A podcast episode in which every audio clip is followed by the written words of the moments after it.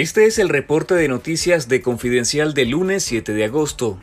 Casi 70.000 contagios de dengue en los últimos siete meses en Nicaragua obligaron finalmente al Ministerio de Salud a emitir recomendaciones a la población para prevenir infecciones. Estas recomendaciones fueron anunciadas el lunes pasado, cuando Nicaragua ya registraba el 49% de todos los casos de dengue en Centroamérica y México, según datos de la Organización Panamericana de la Salud. Sin embargo, el MINSA no informó sobre la incidencia en hospitalizaciones de esta epidemia, ni tampoco el número de casos graves desarrollados y no mencionó que por primera vez en tres años ya falleció una persona por dengue en el país.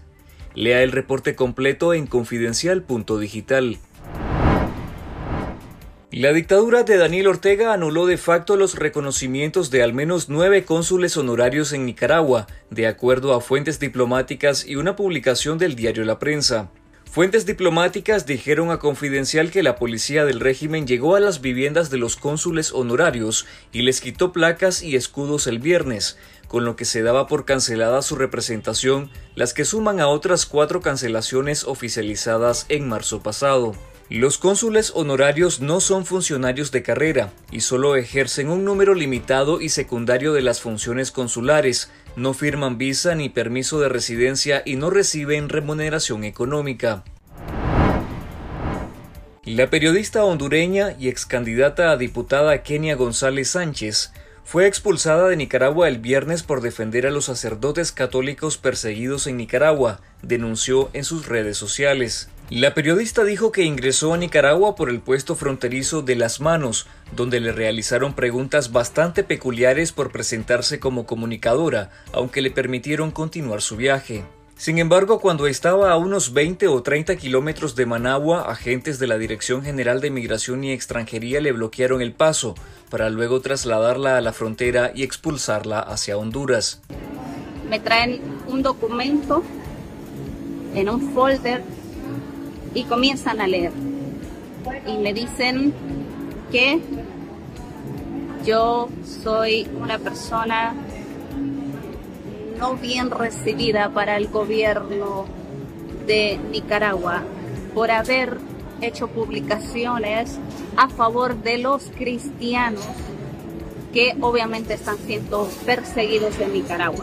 Lea la noticia completa en confidencial.digital. El Tribunal Supremo de Justicia de Venezuela ordenó la intervención de la Cruz Roja Nacional y designó una nueva directiva para su reestructuración, siguiendo los pasos de la dictadura de Daniel Ortega que canceló y confiscó esta organización en el país, ahora llamada Cruz Blanca.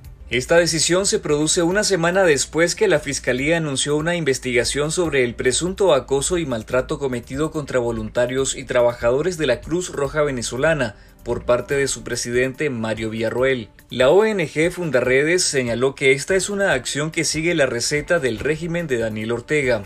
La dictadura orteguista canceló la personería jurídica de la Cruz Roja Nicaragüense en mayo pasado, confiscó todos sus bienes y en su lugar fundó la Cruz Blanca, que es controlada por el régimen.